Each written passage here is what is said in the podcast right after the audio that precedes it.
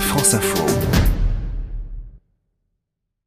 Un été avec vous et les reporters de France Info qui s'installent chaque semaine dans une région française pour partager vos vacances, vos activités, vous faire découvrir aussi des lieux euh, insolites ou préservés. Après les Hauts-de-France, cap sur la Bretagne. Cette semaine, c'est un autre Finistère que Mathieu Mandoloni vous propose de visiter. Pour cette première étape, Mathieu, vous nous emmenez dans un petit paradis, l'île Calotte, une île où vous avez pu arriver à pied.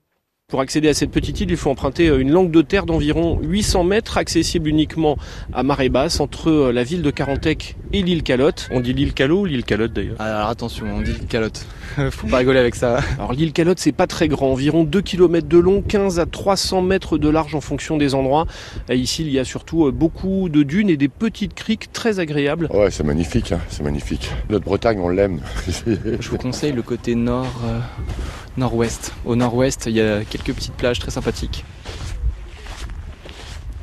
Autrefois, il y avait de nombreux habitants sur euh, l'île Calotte, mais aujourd'hui, il n'y a plus que 9 familles de calotins qui habitent ici.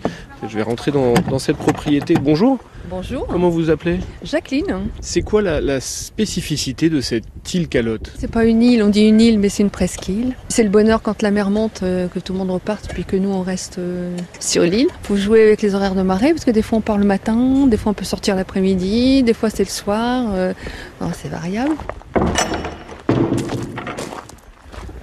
Bonjour.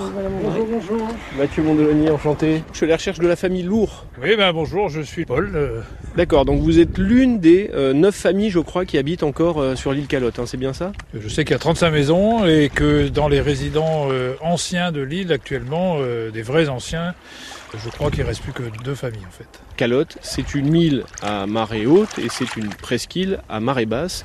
Il y a beaucoup de gens qui se retrouvent parfois coincés ici. Alors vous avez deux, deux petits rochers là-bas au- dans l'eau là maintenant. Donc quand, quand celui de droite, euh, qui est en forme de trident un petit peu là, est entouré d'eau, on passe plus par la route. C'est un de nos repères ici quand il est temps de filer. Alors donc là, j'ai encore peut-être une chance de passer par le Là, sable. vous pouvez encore passer par le sable pendant, allez, on va dire 20 minutes. À 20 minutes, oui, ça va être difficile. il faut courir. oui, là, faut que je cours vite.